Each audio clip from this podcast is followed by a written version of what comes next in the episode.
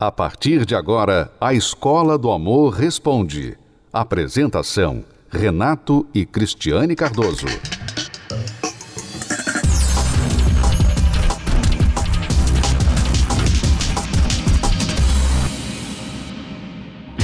A Escola do Amor Responde.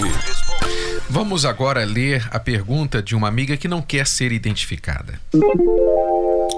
Estou num relacionamento há quatro meses. Já fui casada, tenho uma filha e o meu namorado tem um filho.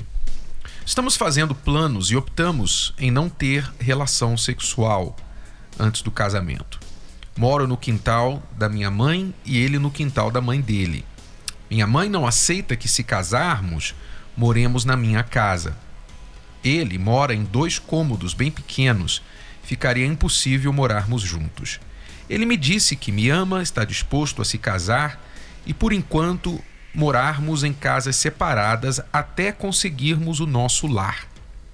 Ele disse que assim não correremos o risco de cairmos em tentação. Fiquei muito balançada, mas não sei. Por favor, me ajudem. Bom, sobre a sua pergunta, casar e continuar morando separados até resolverem o problema da moradia. Eu acho que antes dessa pergunta, Cristiane, nós temos que apontar para ela que esse relacionamento de há apenas quatro meses é algo que talvez, provavelmente, ela está tomando uma decisão precipitada em já estar pensando em casamento. O que parece, amiga, é que você está querendo se casar, vocês dois estão querendo se casar pelo motivo errado, que é ter sexo né? Porque vocês se conhecem por quatro meses. Você tem que lembrar que você tem uma filha e ele tem um filho. Quer dizer, vocês não devem se casar só porque vocês não querem cair em tentação.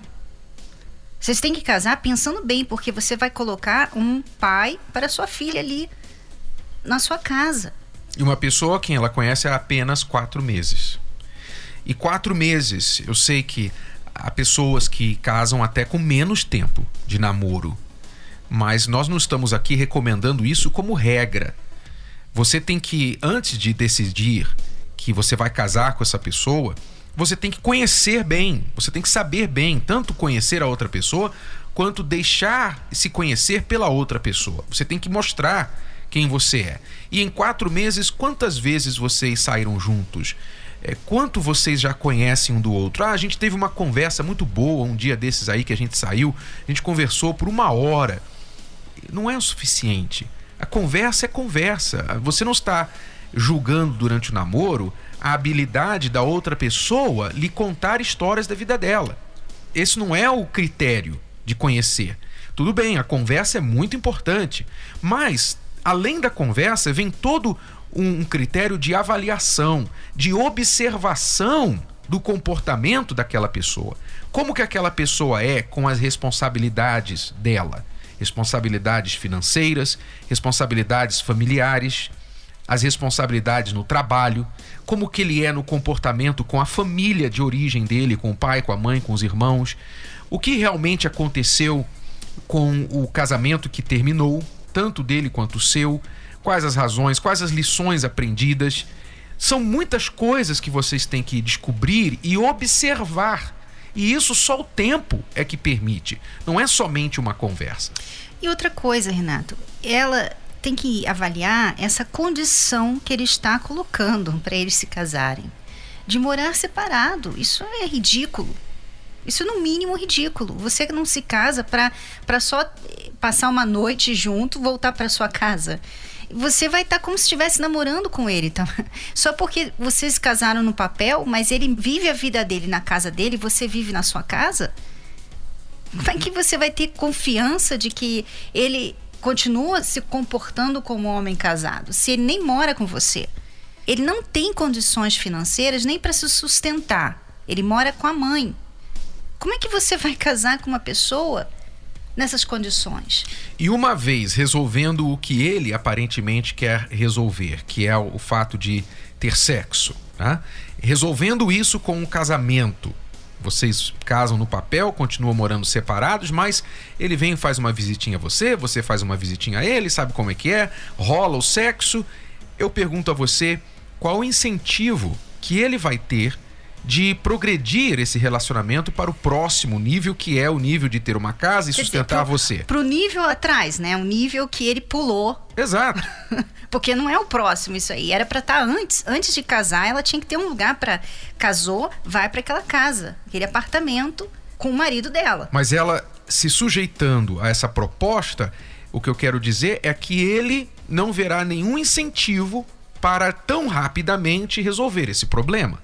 Então, eu acho que, amiga, uma das características de um homem é que ele consegue se sustentar quando ele é solteiro, ele consegue se sustentar para ele poder dizer que ele é homem, ele tem que poder se sustentar. Ele pode até morar na casa dos pais por opção, por escolha, mas não porque ele precise. Porque se ele quiser sair, ele pode se sustentar como solteiro. E para ser chamado de marido, ele tem que ter a condição de sustentar a ele e a esposa. E nesse caso, seriam quatro: ele, você e os dois filhos. Então, é um desafio para ele. Eu não sei a condição econômica dele, mas se ele tem esse objetivo, então ele tem que correr atrás. Ele tem que provar essa hombridade dele e é uma questão de desafio. Então eu acho que você tem que colocar isso para ele, vocês dois têm que fazer planos, conversar sobre esses planos futuros economicamente e continuar se conhecendo. Eu acho que daqui a algum tempo vai ficar mais claro para você se você realmente quer se casar com essa pessoa. E se for o caso, então como que esse casamento vai acontecer de fato na parte econômica? Aí vocês vão ter que decidir lá na frente, tá bom, amiga? Esperamos ter ajudado você nessa sua situação. Acompanhe 10 razões para fazer a terapia do amor. 10. Se curar das feridas de relacionamentos passados. 9. Aprender o amor inteligente. 8. Se preparar antes de namorar. 7 se tornar um marido, uma esposa melhor. 6. Restaurar um casamento em crise. 5. Aprender a se valorizar. 4. Reconquistar um amor perdido. 3. Desbancar os mitos de relacionamentos. 2. Saber escolher alguém compatível. Blindar seu relacionamento. Terapia do Amor. Toda quinta-feira às 10 da manhã, às 15 e às 20 horas no Templo de Salomão. Avenida Celso Garcia, 605 Braz. Para mais locais e endereços, acesse terapia do amor.tv ou ligue para 0 operadora 11 3573 3535. A Escola do Amor responde. Vamos responder a pergunta da Andréia. Estou casada há 14 anos, temos um filho de 11 e uma menina de um ano de idade. Com um ano de casada, meu esposo tirava a aliança e chegou a convidar uma moça para sair. Depois ele me confessou, um ano depois, isso já abalou minha confiança nele, mas superei. Com 10 anos de casada, ele me traiu. Ficou quatro meses namorando com uma moça, chegou a ir na casa dela, deu aliança de compromisso, etc. Ela não sabia que ele era casado. Ele mentia para mim e para ela também, né? Que estava trabalhando. Decidi perdoar e continuar com ele. Um ano depois, engravidei de novo. Foi uma gravidez difícil, um parto complicado, quase perdi minha vida e a da minha filha. Em novembro do ano passado, liguei para ele para dar um recado.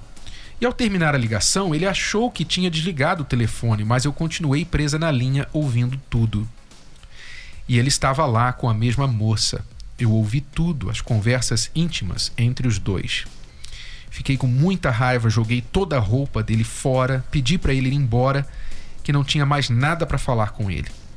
Somente sobre as crianças e isso na justiça.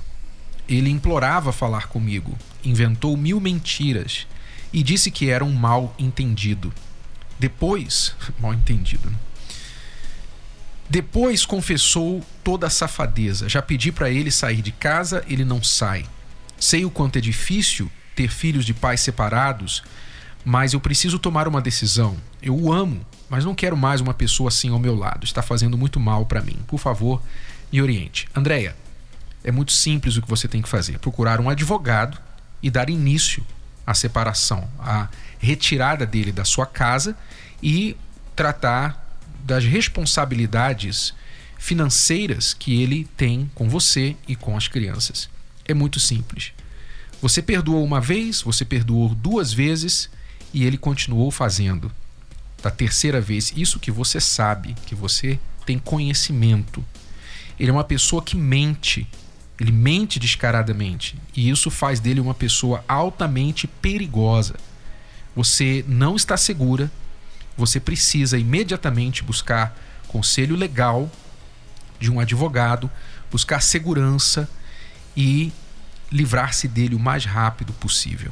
OK? Como você já já sabe, já concluiu por você mesmo, mas você precisa fazer isso de maneira legal e se você tiver familiares, especialmente um pai, um irmão mais velho, uma pessoa, uma figura masculina que possa te emprestar a segurança de chegar na sua casa e dar um chega para lá nesse safado, nesse sem vergonha, você deveria se valer disso daí, porque você e as suas crianças estão em perigo. Não sei se você quer acrescentar mais alguma coisa, Cristiane. Não, acrescentar nada para ela, mas eu gostaria de dar uma dica para as mulheres, os maridos também, em relação às vidas separadas que muitos casais vivem. Porque por exemplo, se a pessoa trabalha com seu marido ou sua esposa e ela não sabe que ele é casado, o que, que isso quer dizer de vocês? Porque não é certo você não saber nada do que acontece o dia todo com o seu marido, com a sua esposa. Não estou falando que é culpa sua, viu, Andréia? Não tem nada a ver. Estou dando uma dica para evitar esse tipo de problema. Porque muitas vezes a mulher fica muito afastada da vida do, do marido ou vice-versa. Eles ficam muito indiferentes o que acontece no dia. Tipo assim, estamos numa rotina, nada pode acontecer com a gente, né? E a pessoa não se interessa, por exemplo, se ele fala, ah, eu vou, eu vou sair com meus amigos. Ah, você vai sair com seus amigos? Quem são esses amigos? Eu ir com você, porque nós somos amigos também. Eu tenho minhas amigas, uhum. né? Você deve conhecer o local de trabalho do seu marido ou da sua esposa. Você deve se colocar presente. Você sabe que tem os cachorros eles gostam de marcar território, né? Hum. Eu não acho errado. todos os cachorros. eu não acho errado o uhum. marido ou a esposa marcar território de vez em quando aparecer lá no trabalho, sabe? Fazer coisas juntos, procurar oportunidades para estarem juntos, para você não ficar totalmente desligado do que acontece com seu cônjuge durante o dia todo. Uhum. Né? Exato, para a pessoa ter conhecimento de quem está ao lado dela e ver né, se não há buracos na informação. É, é uma dica. Eu sei que nem todo mundo pode fazer isso, porque tem certos trabalhos que é bem, são bem privados, não tem como a pessoa aparecer lá. Mas tem muitas pessoas que simplesmente não se importam de ir lá, de, de sabe, durante o almoço, levar uma marmita, alguma coisa, para conhecer as pessoas com quem o seu marido ou sua esposa trabalha e, sabe, marcar presença de vez em quando. O desânimo tem dominado a sua vida? Os problemas estão acabando com o seu relacionamento? As brigas destruíram o amor? E onde habitava o carinho, hoje vivem a desilusão e o afastamento. A luta parece ser em vão, porque o mal tem vencido todas as batalhas. Na terapia do amor, você encontra a força que lhe falta para transformar a sua vida. Reconstrução da vida amorosa. Nesta quinta-feira, às 20 horas, no Templo de Salomão. Avenida Celso Garcia, 605, Brás. Informações, acesse terapia do amor.tv. A entrada e o estacionamento são gratuitos. Eu cheguei na terapia destruída, recém-viúva, de um relacionamento terrível. traições da parte dele. Ele, eu era, eu fui a terceira companheira dele. Um relacionamento conturbado. Ele tinha já três filhos é, maduros, já grandes, não aceitava o relacionamento. Eu vivi um verdadeiro inferno. Até que ele infartou e veio a falecer. E aí eu cheguei, fui me cuidando, fui me tratando. E aí eu conheci esse moço que está aqui do meu lado. E hoje estou bem, graças a Deus. A terapia me ajudou e muito. Eu era uma pessoa extremamente ciumenta, problemática, perturbada. Eu fuçava até um, a roupa dele, né, do meu do falecido companheiro. Eu era completamente perturbada, uma pessoa, eu não tinha como eu ter um relacionamento, porque eu era problemática demais. Hoje eu sou uma mulher transformada graças à terapia, tudo que é passado, ensinado, colocar em prática. Eles conheceram aqui na terapia? Foi aqui. Eu cheguei de um, de um casamento, né, divorciado de 14 anos eu era extremamente ignorante. Eu li o, o livro, o Casamento Blindado, não sabia conversar, eu não sabia tratar a, a minha ex-esposa, e que culminou no, no, no divórcio, né? e ela arrumou outra pessoa, conseguiu outra pessoa. E eu cheguei na terapia, é, quando eu saí, eu fui convidado a me retirar da minha casa, tinha meu filho de três anos, eu saí com um colchão e uma sacola de roupa. Fui dormir no, de favor durante sete meses num, num, lugar aí. E durante um mês, tudo que, tudo que o senhor imaginar de ruim aconteceu comigo. Em 30 dias, eu bati meu carro, bateram no meu carro, eu bati o carro do serviço. Eu fiquei internado cinco dias no hospital com leptospirose e, e, e dengue. E foi o inferno. E vim na terapia, não vim para arrumar ninguém, vim para me curar, para ser uma pessoa agradável, né? Quando eu eu a vi pela primeira vez, ela estava dando testemunho no altar dizendo que ela não tinha ninguém, ela não, não namorava ninguém, era uma, uma, viúva, mas que ela estava bem. Aí eu falei assim, pô, eu quero estar bem também. Eu quero isso para mim. E fiquei olhando ela durante uns 10 meses, até ter a coragem de chegar e pedir namoro. E hoje estamos aí. Quando olho para você Fico sonhando. No meu sonho você sabe como me sinto. Não espere que eu conte. E se eu contar e te perder? Mas fico olhando pra você, pra você, você. Meus olhos podem me denunciar velhos problemas voltar.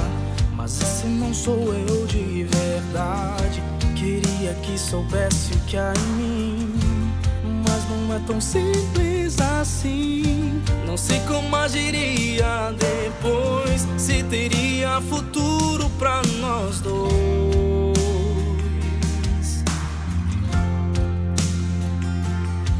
queria fugir, mas meus olhos me levam pra você. Não espere que eu conte, contar e te perder. Mas fico olhando pra você, pra você, você. Meus olhos podem me denunciar, a velhos problemas voltar se não sou eu de verdade. Queria que soubesse o que há em mim. Mas não é tão simples assim. Não sei como agiria depois. Se teria futuro pra nós dois. Queria fugir, mas meus olhos me levam pra você fugir, mas meus olhos me levam pra você.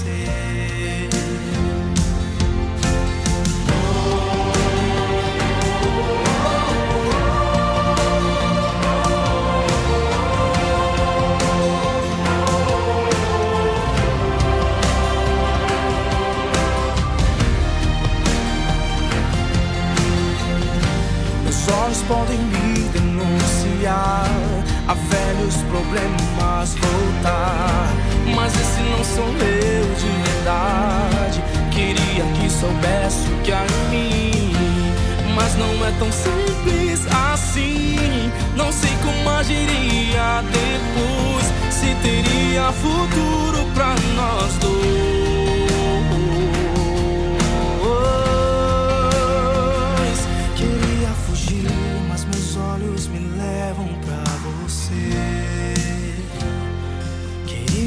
fugir, mas meus olhos me levam pra você.